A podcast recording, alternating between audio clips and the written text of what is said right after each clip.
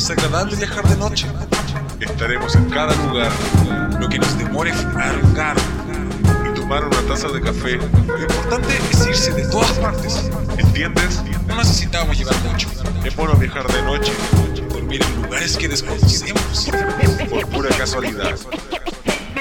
Buenas, buenas familia pulpera, bienvenidas y bienvenidos una vez más a este tu espacio de comunicación sonora que con mucho cariño maquilamos para tu disfrute.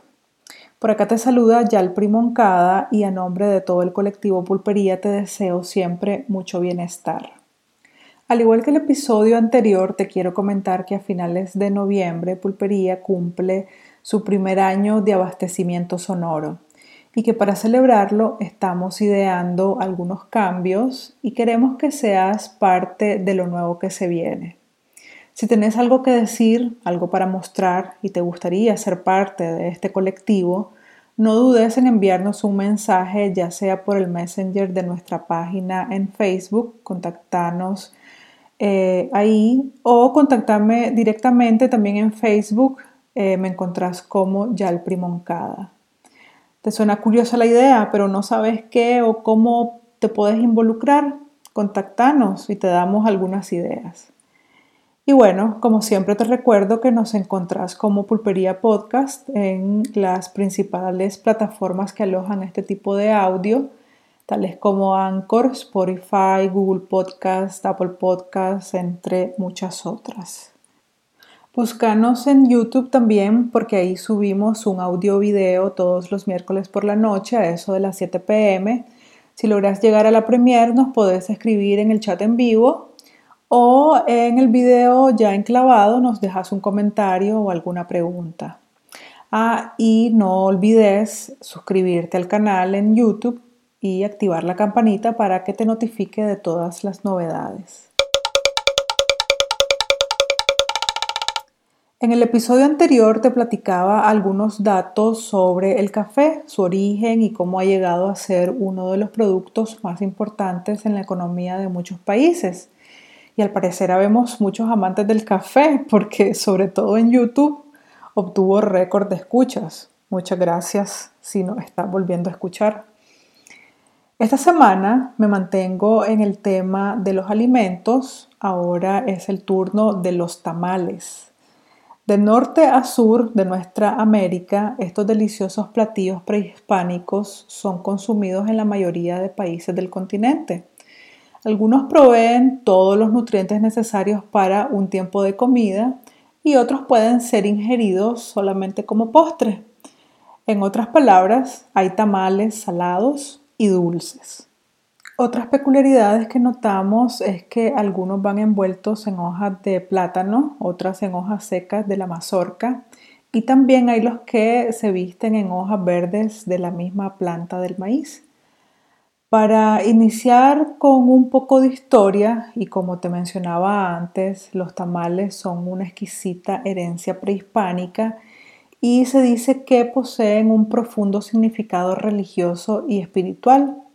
Se sabe que antes del arribo de los colonizadores se servían a las figuras sacerdotales de la época y eran colocados en ofrendas como representaciones del vientre, del vientre materno o la fertilidad, de ahí que algunos van rellenos. Al parecer era todo un ritual comer los tamales. Bueno, ahora también, por lo menos en Nicaragua, esperas a que se caliente el agua apartar las capas y capas y capas de hojas, luego el bojote de masa para finalmente saborear una tirita de carne. y con suerte la masa tiene buen sabor para que no te quedes burlada. ah, y luego la discusión de que si se come con pan o con tortilla, con café o con cacao, cómo lo complican todo. Suficiente masa lleva el tamal como para meterle pan o tortilla, o sea, es comer masa con masa. Y es tan pesado que lo mejor en realidad es tomarlo con un, comerlo, consumirlo con un cafecito caliente para digerirlo mejor. Pero bueno, cada quien con su estómago. Pero regresando a lo importante, como muchas de las comidas, bebidas, frutas o verduras, eh, no se tiene claro cuál es el origen del tamal. Ha sido disputado por varios países de América, sin embargo no se ha obtenido pruebas suficientes para atribuirlo alguna cultura o país en particular.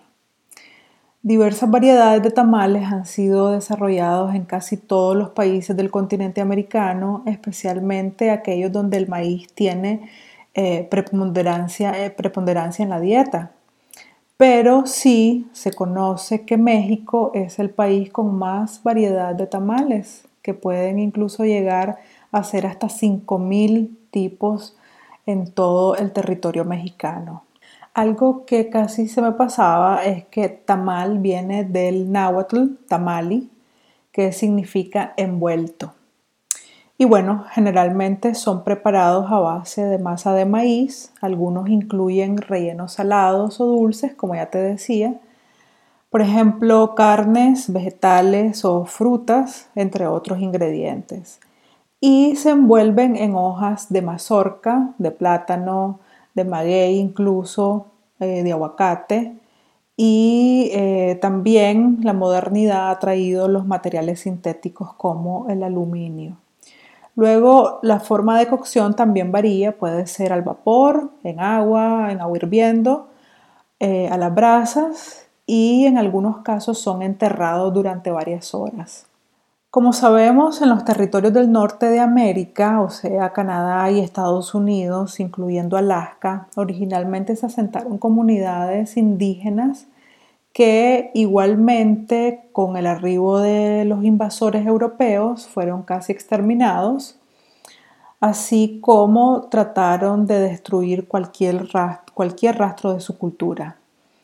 Y me puse a investigar un poco para saber si algunos de esos pueblos tendría alguna herencia gastronómica similar a los tamales pero aunque algunas comunidades cosechaban maíz, no logré encontrar un alimento parecido a los famosos y exquisitos tamales envueltos que consumimos en Latinoamérica, incluyendo el Caribe.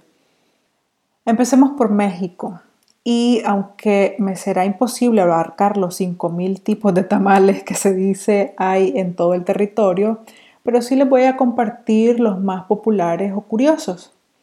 Quiero comenzar más bien con una forma curiosa de comer eh, tamales, eh, cualquier tipo de tamal, ya sea verde, de mole o dulce.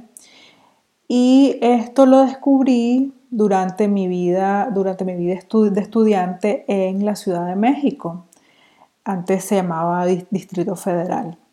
Ahí conocí a la guajolota, que es el término conocido para una, eh, para una torta, que en México es un, es un sándwich, la torta es un sándwich eh, de, pan, de un pan ovalado a base de trigo, y dentro de ese pan se, pone un tamal, que además se acompaña con atole, que es una bebida espesa a base de maíz.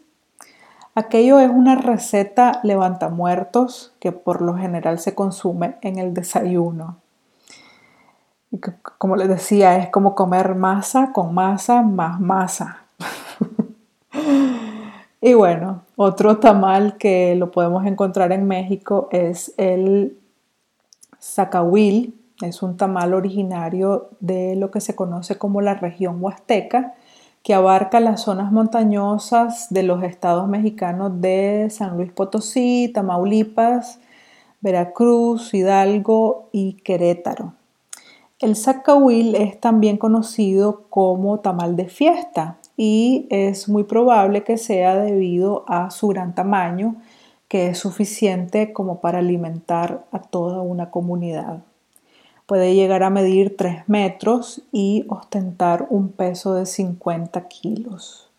La masa es de maíz martajado, se torna rojiza al combinarla con polvo de chile y lleva un relleno de carne de puerco o cerdo o puede ser también de pollo y se cuece en un horno horizontal de barro calentado con brasas de leña. Ahora crucémonos a Yucatán. Ahí están los tamales yucatecos, que son envueltos en hojas de plátano, se rellenan con la masa de, maíz y cochinita pibil. La cochinita pibil es un guiso hecho de carne magra, deshebrada o deshilachada, desmenuzada, como le decimos aquí en Nicaragua. Es carne de cerdo y es, eh, estaba hecha en un caldillo de achote jugo de naranja agria y otras especias. Posiblemente es lo más parecido al nacatamal de Nicaragua, del que más adelante te platico a detalle.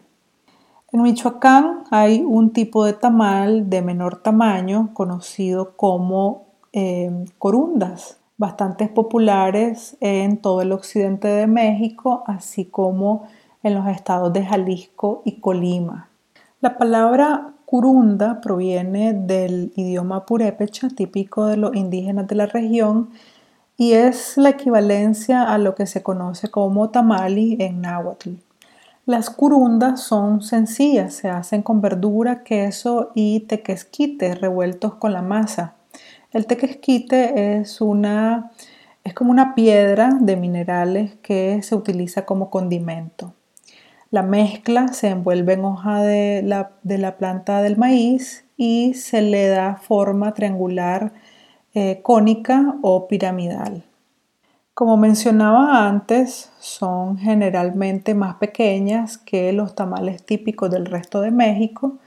El maíz usado para la masa muchas veces ha sido hervido con cenizas en lugar de cal. Se acostumbra a servirse con crema y salsa verde o roja. Los tamales dulces están hechos con masa de maíz endulzada y rellenos de miel, mermelada, mermelada de guayaba, fresa, piña, membrillo u otra fruta.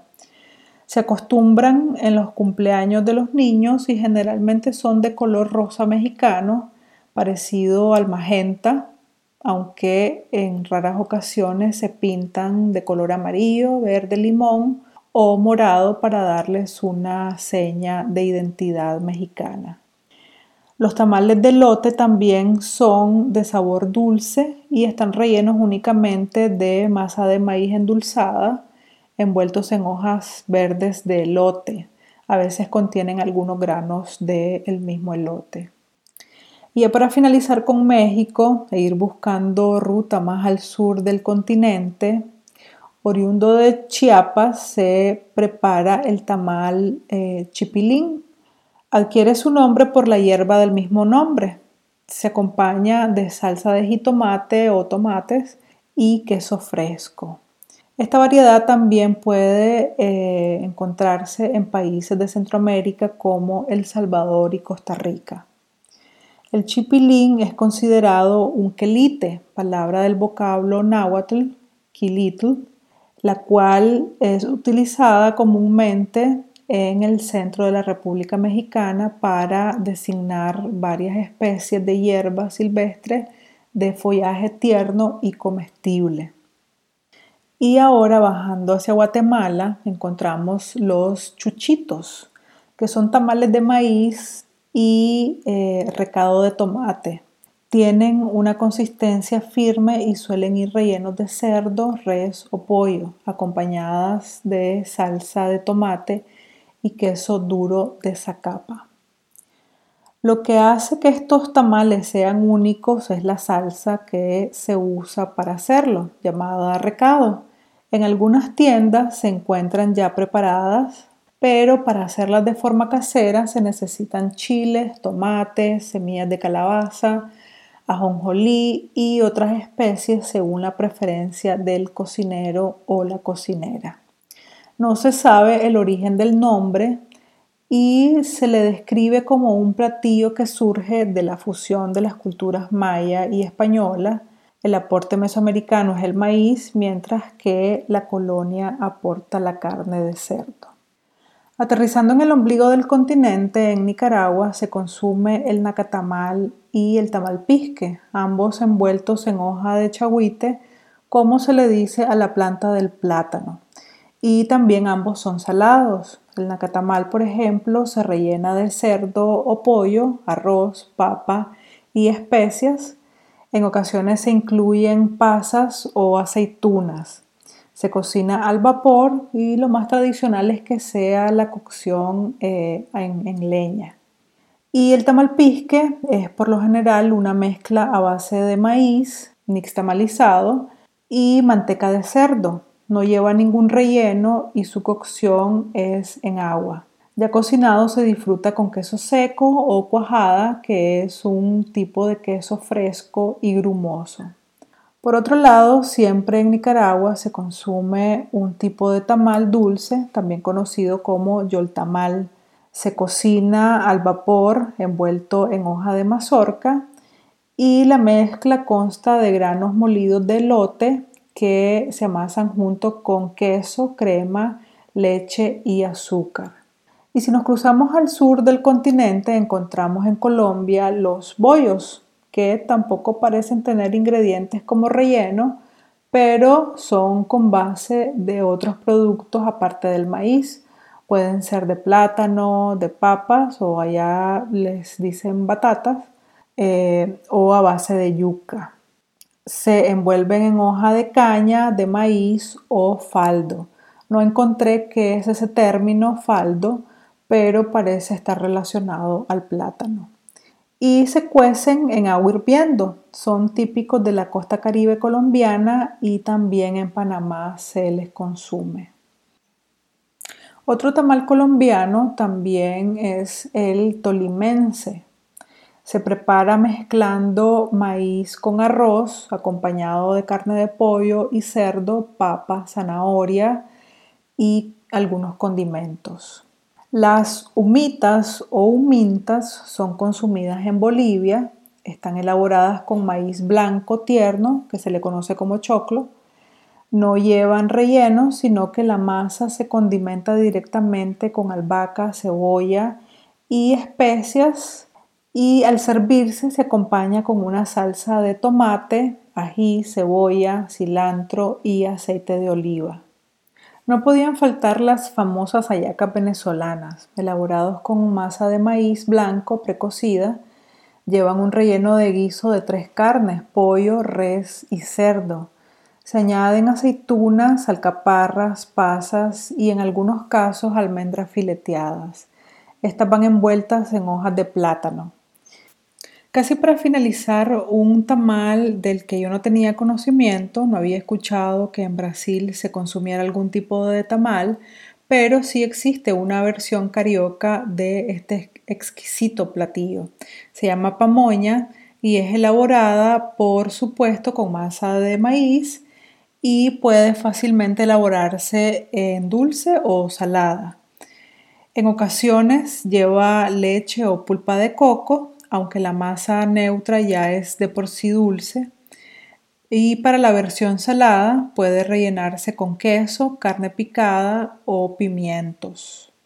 El nombre pamuña, que vino del idioma tupí asociada al guaraní, originó la palabra pamoña del portugués, que significa pegajoso que es la textura que tiene el maíz cocido envuelto en las hojas.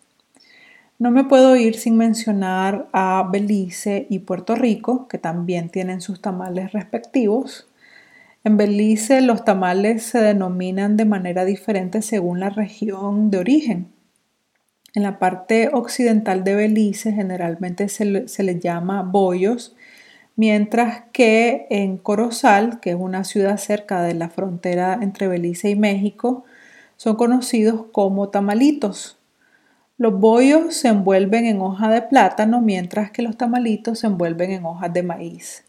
Estos tamales beliceños están rellenos de pollo, cerdo, verduras o si están hechos con azúcar no incluyen ningún relleno. En el caso de Puerto Rico se les conoce como pasteles. Se envuelven en hojas de plátano y se preparan con diferentes rellenos que incluyen cerdo, ternera, pollo y verduras. Yo con tantos tamales, ingredientes y destinos termino este episodio con un gran apetito. No solo por la comida, sino apetito de conocer cada vez más la gastronomía de nuestra América. Hemos llegado una vez más al final de otro exquisito episodio de Pulpería, esperando siempre que lo hayas disfrutado. Si es así, hacérnoslo saber mediante un mensajito a través de nuestros medios sociales y si no te gustó también, comentanos qué condimento nos hace falta para que nos devores mejor. La propuesta sigue en pie. Si quieres ser parte de este colectivo, mostrar tu producto, tu establecimiento o contar un chiste, no, no tenemos puertas, pero nuestros oídos y nuestros medios están abiertos para que te exhibas en este espacio sonoro y comunal. Esto es Pulpería, un podcast para todas, todos y todes, sin exclusiones. Hasta la próxima. Chao. Lengua seca de tanto pecar, boca seca de tanto hablar. Tengo la lengua seca, tengo la boca seca de tanto hablar y de cantar. Tengo la boca seca, tengo la lengua seca, dice va, vaca, y de cantar.